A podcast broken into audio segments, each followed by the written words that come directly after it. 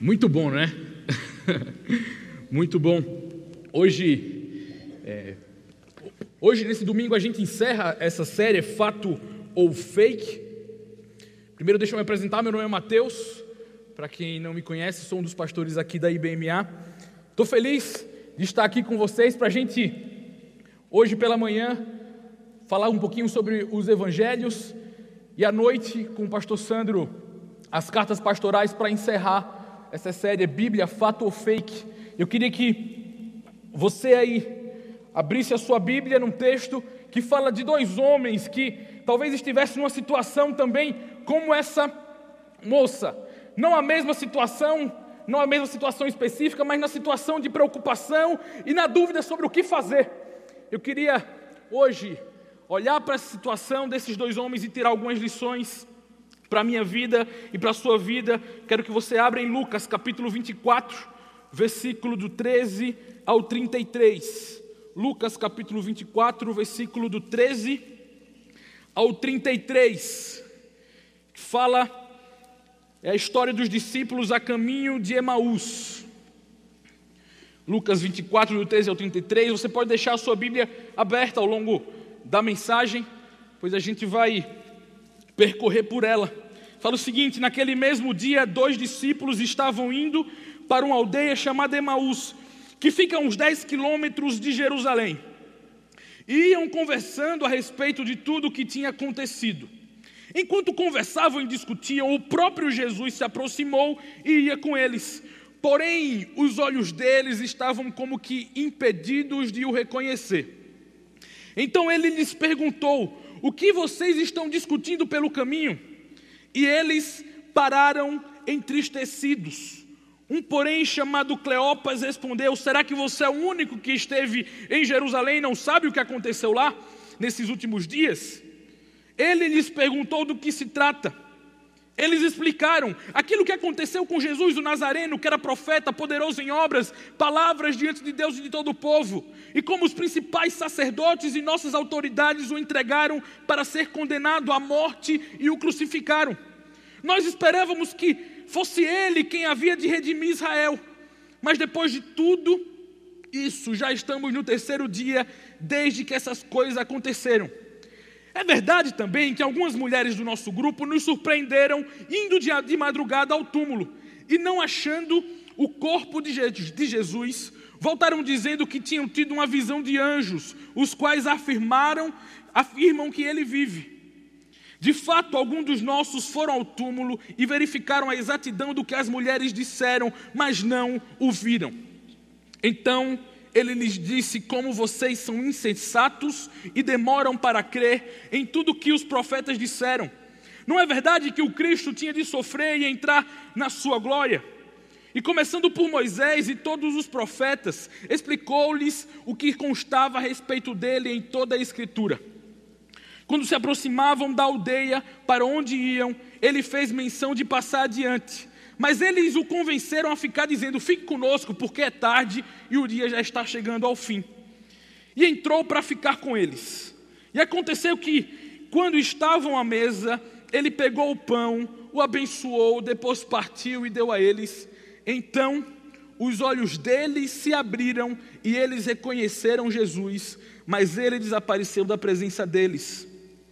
E disseram um ao outro: não é verdade que o coração nos ardia no peito enquanto ele nos falava pelo caminho, quando nos explicava as Escrituras? E na mesma hora, levantando-se, voltaram para Jerusalém, onde acharam reunidos os onze e outros com ele, os quais diziam: De fato, o Senhor ressuscitou e já apareceu a Simão. Então os dois contaram o que lhes tinha acontecido no caminho e como tinha reconhecido o Senhor no partir do pão. O que estava se passando nessa história que a gente acabou de ler? Jesus tinha convidado um grupo de pessoas para caminhar com ele.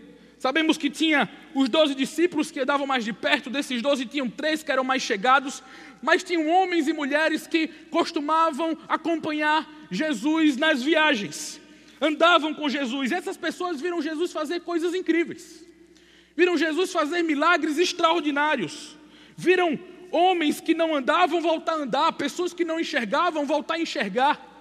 viram pessoas ressuscitando, viram Jesus expulsar demônios, legiões, viram o poder que Jesus tinha sobre a natureza, por exemplo, viram também o poder da palavra que Jesus tinha, quando com uma só palavra fazia curas, expulsava demônios. Viram Jesus também acolhendo pessoas que eram excluídas e colocadas de lado na sociedade, como por exemplo os leprosos, que tinham que ficar fora da cidade para não contaminar a população. Jesus chegava lá, acolhia aquelas pessoas e curava. Aqueles homens que andavam com Jesus, depois de verem essas coisas incríveis, eles tinham certeza sobre quem era Jesus. Certamente esse homem é o Messias. Eles chegaram a certo momento que eles não tinham mais dúvida sobre quem era Jesus. Ali, para eles, está o próprio Deus. É tanto que quando Pedro foi perguntado por Jesus: Quem você acha que eu sou? Ele, cheio de convicção, cheio de fé, afirma: Tu és o Cristo, o Senhor, o Cristo, o Filho do Deus vivo. Jesus ia fazendo sua missão e cada vez mais ia chegando perto de Jerusalém. E com essa aproximação da caravana para Jerusalém, eu imagino que os discípulos eles estavam cheios de expectativa. Aqueles homens e mulheres que andavam com Jesus já estavam cheios de expectativas, porque assim que Jesus chegasse, a expectativa era que ele seria rei de Israel. O que seria que ia acontecer quando Jesus chegasse ali? Essa expectativa que o rei descendente de Davi tinha chegado e o reino de Deus seria estabelecido naquele lugar. E parecia que a, o povo tinha a mesma expectativa, porque quando Jesus chega em Jerusalém, as pessoas começam a celebrar e a gritar: Hosana, Hosana, bendito é o rei que vem em nome do Senhor. Mas ao contrário das expectativas criadas, a realidade foi dura, a realidade foi diferente. A realidade é que Jesus não teve uma multidão de apoiadores, mas sim uma multidão que mandava crucificá-lo. A realidade é que Jesus ele não recebeu uma coroa real, mas ele recebeu uma coroa de espinhos. A realidade é que Jesus não sentou no trono, mas ele foi pregado numa cruz. Então imaginem só os sentimentos daqueles homens e mulheres que seguiam Jesus, o que se passava na mente os pensamentos e sentimentos daqueles homens que chegaram em Jerusalém com tanta expectativa, porém, os discípulos estavam perplexos, apavorados, vivendo um pesadelo, quando eles percebem que Jesus está no meio de dois criminosos gritando: está consumado, e morrendo logo após isso. Aí eu imagino que uma das coisas que deve ter tomado conta daqueles homens e mulheres é o desânimo. Desânimo, tristeza, e aí passa o sábado, chega o domingo, é momento de luto, até que alguns começam a deixar Jerusalém. E é isso que acontece com esses dois.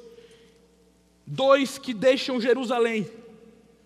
Ali eu quero que nós percebamos juntos que eles não estavam somente deixando Jerusalém para trás Ali eles estavam deixando sonhos para trás. Ali eles estavam deixando a esperança, a expectativa que eles tinham em torno de Jesus, deixando tudo de lado e indo para aquela aldeinha chamada Emaús. Indo para aquela realidade deles naquela aldeia que agora, diferente da realidade que eles se encontravam em Jerusalém na chegada de Jesus, era agora é uma realidade sem sentido, sem esperança, tantas expectativas, tantas promessas, mas agora a vida cheia de esperança e expectativa dá lugar à frustração que eles carregam na ida para Emaús. E eu creio que talvez hoje pela manhã, aqui na IBMA, e você que está assistindo online, talvez esteja vivendo uma vida exatamente assim. Gente que chegou hoje aqui pela manhã, homens e mulheres que apostaram todas as suas fichas em algo, apostaram todas as esperanças em algo que não se concretizou. Eu vejo pessoas desencantadas com a vida, não encontrando mais sentido, com a sensação de que as promessas de Deus não foram cumpridas na sua vida e que nunca irão se cumprir. Eu gostaria de perguntar para você que talvez tenha tido expectativas frustradas essa semana. Talvez frustradas por causa de um contrato que não foi firmado e você esperava tanto por esse contrato. Talvez frustrado por causa de uma porta fechada que se fechou durante a sua semana. Talvez por causa de uma cura que você tinha tanta expectativa que chegasse essa cura e não chegou. Talvez por causa de uma resposta que foi diferente daquela que você tanto esperava que seria.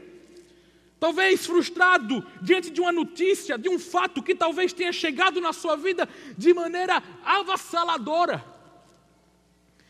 E diante desses últimos fatos que aconteceram na sua vida, para onde você tem fugido?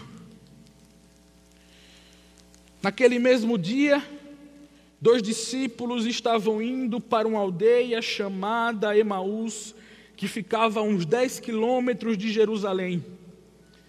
E você? Para onde você tem ido? A qual distância da sua realidade é que você tem fugido? E o perigo é que, nessa ideia de fugir, às vezes a gente corre o perigo de fugir para aquilo que é fake. É fake que mentir vai resolver o teu problema. É fake que o teu vício é que vai mudar a tua realidade. É fake que caminhar para uma vida longe de Deus é a melhor coisa a se fazer. É fake que uma vida dupla e mentirosa é que vai ser a solução. É fake que fugir para o trabalho, para as telas do celular e computador é que vai trazer alívio para a sua dor. Mas a boa notícia que encontramos nesse texto é que, seja qual for o lugar que você tem fugido, seja qual for o lugar que você tem ido diante dos desafios da sua vida, seja qual for o estado da sua alma, da sua mente, do seu coração, a verdade que encontramos aqui nesse texto é que Jesus está vivo, é real e vai ao seu encontro, porque é isso que diz essa história que acabamos de ler no versículo 15. Porque enquanto conversam e discutiam, o próprio Jesus se aproximou e ia com eles. Eles estão andando e de repente aparece alguém do nada. De repente e pergunta: opa, tudo bem com vocês? Como vocês estão? Como estão as coisas? O que tanto vocês conversam por aí pelo caminho? E aqueles dois homens eles ficam perplexos diante da pergunta de Jesus. É quase como se eles perguntassem para Jesus: em que mundo você vive? Planeta você estava que não soube das últimas notícias? Você estava mesmo em Jerusalém? Não soube da última notícia? Será que você é o único que esteve em Jerusalém e não sabe o que aconteceu lá nesses últimos dias? Aqueles dois homens não conseguiam enxergar que era o próprio Jesus ali na frente deles, os olhos deles estavam como que impedidos de o reconhecer. E aqui nesse texto que lemos, eu vejo três razões para esses homens não enxergarem a boa notícia que eles tanto esperavam. Três motivos para eles terem os olhos impedidos de enxergar o Evangelho na frente deles. O fato de que Jesus estava vivo ali na frente deles e serve como alerta para mim e para você, pois uma dessas coisas talvez esteja impedindo você de enxergar Jesus, o que Jesus quer fazer na sua vida, ou o que talvez ele já esteja fazendo na sua vida. A primeira coisa é que pode ser que você não enxergue, pois seus olhos só veem aquilo que aconteceu. Pode ser que você não enxergue, pois seus olhos só veem aquilo que aconteceu. O versículo 14 fala o seguinte: Aqueles homens, como está escrito aqui, iam conversando a respeito de tudo o que tinha acontecido. Eles iam conversando a respeito de tudo o que tinha acontecido. Aqueles dois discípulos, aqueles dois homens, O que eles conseguiam enxergar e discutir era aquilo que os olhos deles tinham visto na sexta-feira. O que eles conseguiam enxergar era Jesus sendo preso. O que eles conseguiam enxergar era Jesus sendo acusado, era Jesus sendo julgado, era Jesus sendo açoitado, era Jesus sendo mandado para a cruz, era Jesus morto, crucificado, enquanto o próprio Jesus estava na frente deles.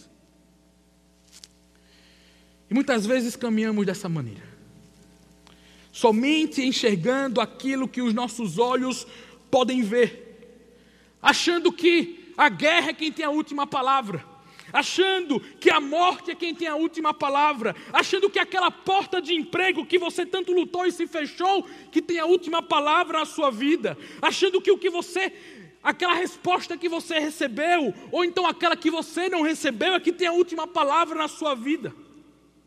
E às vezes a gente se encontra tão perplexo diante de algumas situações que chegam de repente, algumas notícias que chegam de repente, alguns fatos que a gente enfrenta e parece não ter solução, que a gente fica sem saber o que fazer, sem saída,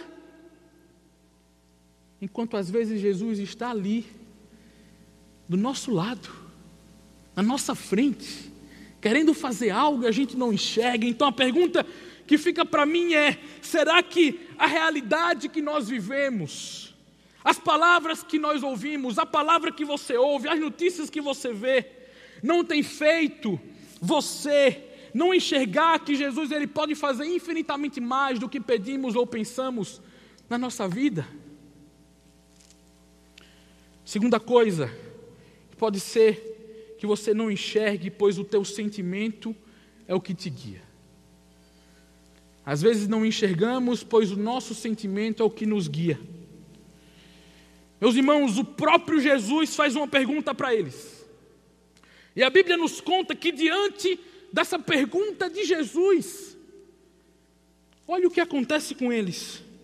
Eles param entristecidos. Então ele lhes perguntou: O que vocês estão discutindo pelo caminho? E eles pararam. Está o próprio Jesus, o próprio Cristo, Filho do Deus vivo, que ressuscitou ali na frente deles, e eles param entristecidos. Estavam tristes logo no momento que eles deviam estar celebrando, no momento que eles deviam estar comemorando, no momento que eles deviam estar pegando o caminho de volta para Jerusalém para anunciar, pessoal, Jesus está vivo. Vamos celebrar. Mas ali diante das boas novas, da boa notícia, do maior fato de todos, que Jesus está vivo, eles param entristecidos. Cuidado para não ser guiado pelos seus sentimentos. Cuidado para não ser direcionado por uma, por uma tristeza que te faz parar.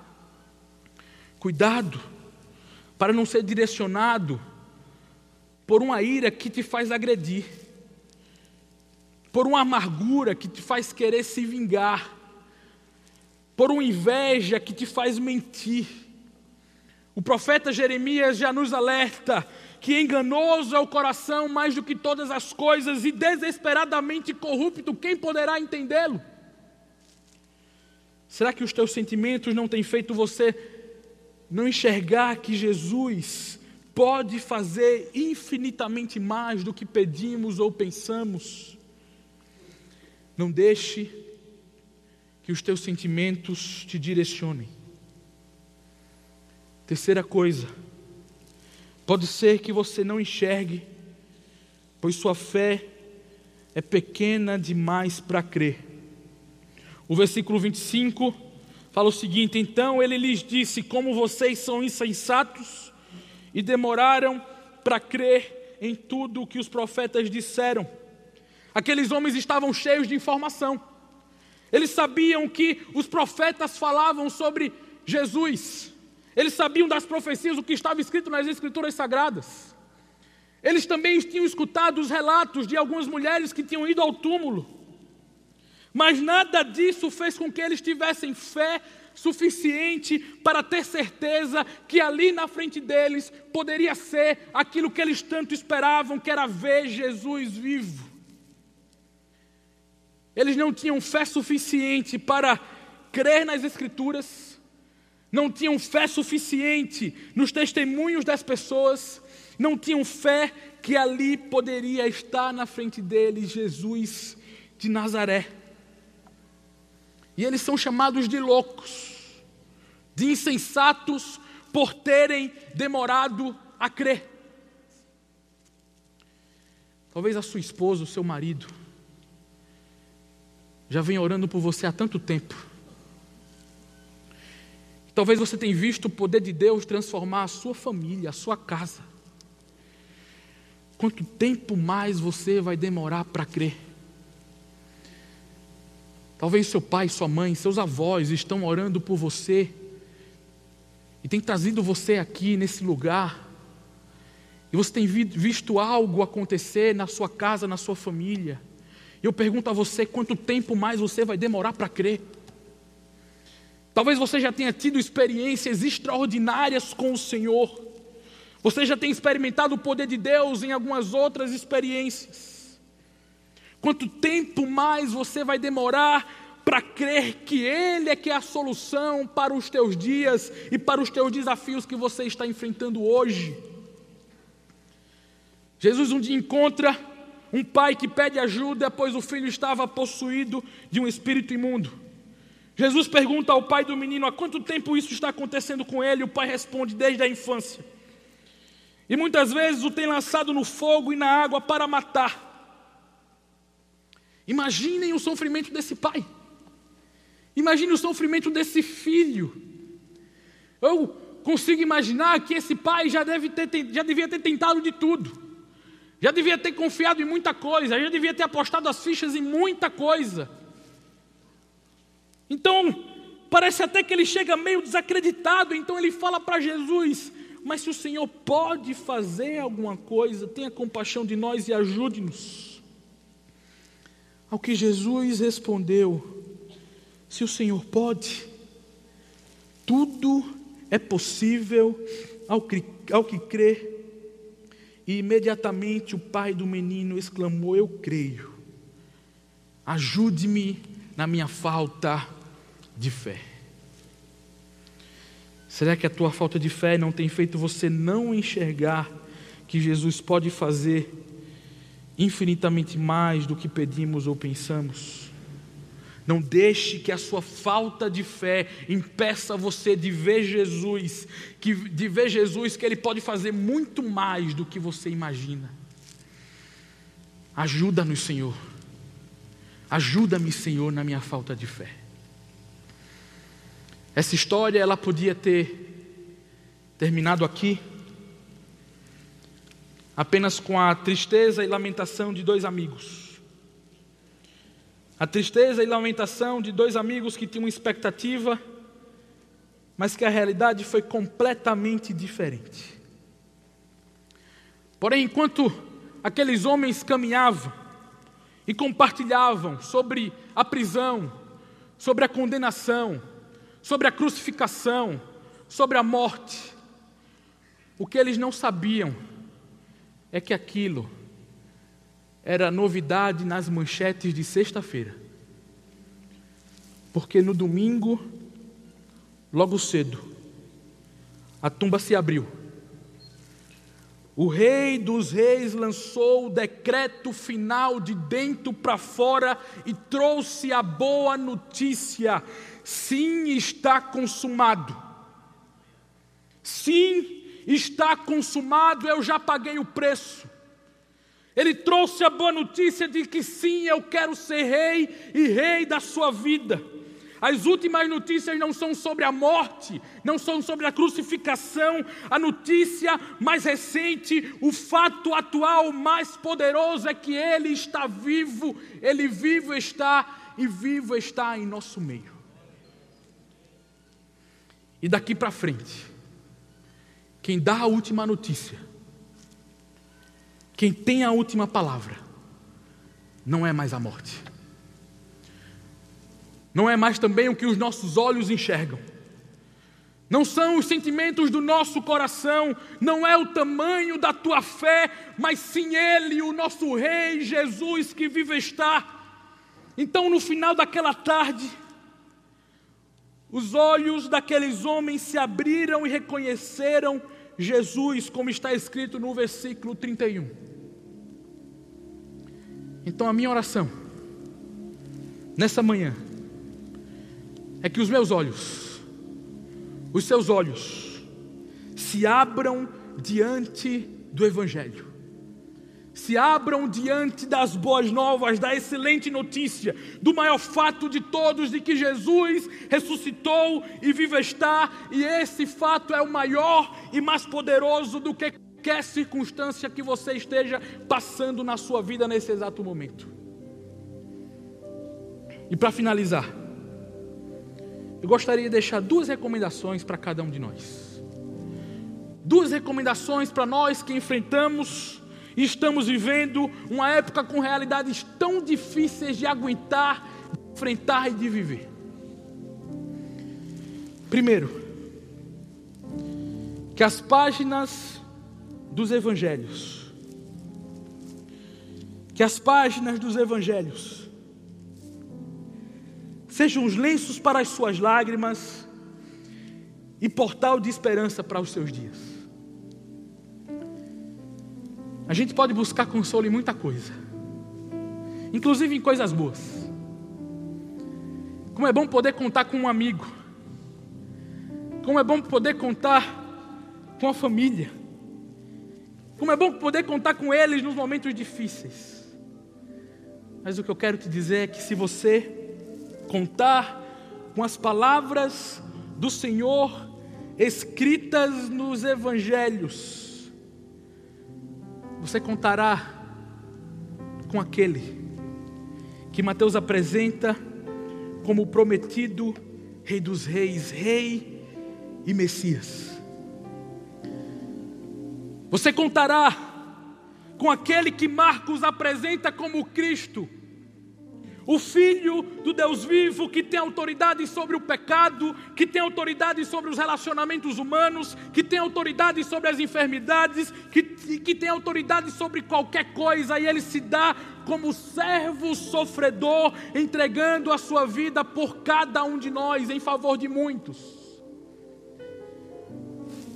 Se você contar com a palavra de Deus que está escrita nos evangelhos, você poderá contar com aquele que Lucas enfatiza sendo a revelação do plano de Deus para a salvação da humanidade. Você vai poder contar com aquele que João enfatiza seu enviado de Deus que age em unidade com o Pai desde o princípio. No princípio era o Verbo, o Verbo estava com Deus e o Verbo era Deus, ele estava no princípio com Deus. Você poderá contar com Jesus, que se descreve também no Evangelho segundo João como o pão da vida. Eu sou o pão da vida. Eu sou a luz do mundo. Eu sou a porta, eu sou o bom pastor, eu sou a ressurreição e a vida, eu sou o caminho, a verdade e a vida, eu sou a videira verdadeira. Portanto, meus irmãos, não tenha os evangelhos como um amuleto, não tenha os evangelhos como um adereço na sua casa, como mais um livro na sua estante. Tenha os evangelhos Leia essas páginas, tenha essas páginas como lenços para a sua lágrima e como portal de esperança para os seus dias. Pois se pensássemos mais nas palavras e promessas de Jesus que estão escritas aqui, certamente veríamos a nossa realidade e as circunstâncias de uma nova perspectiva, de uma maneira diferente.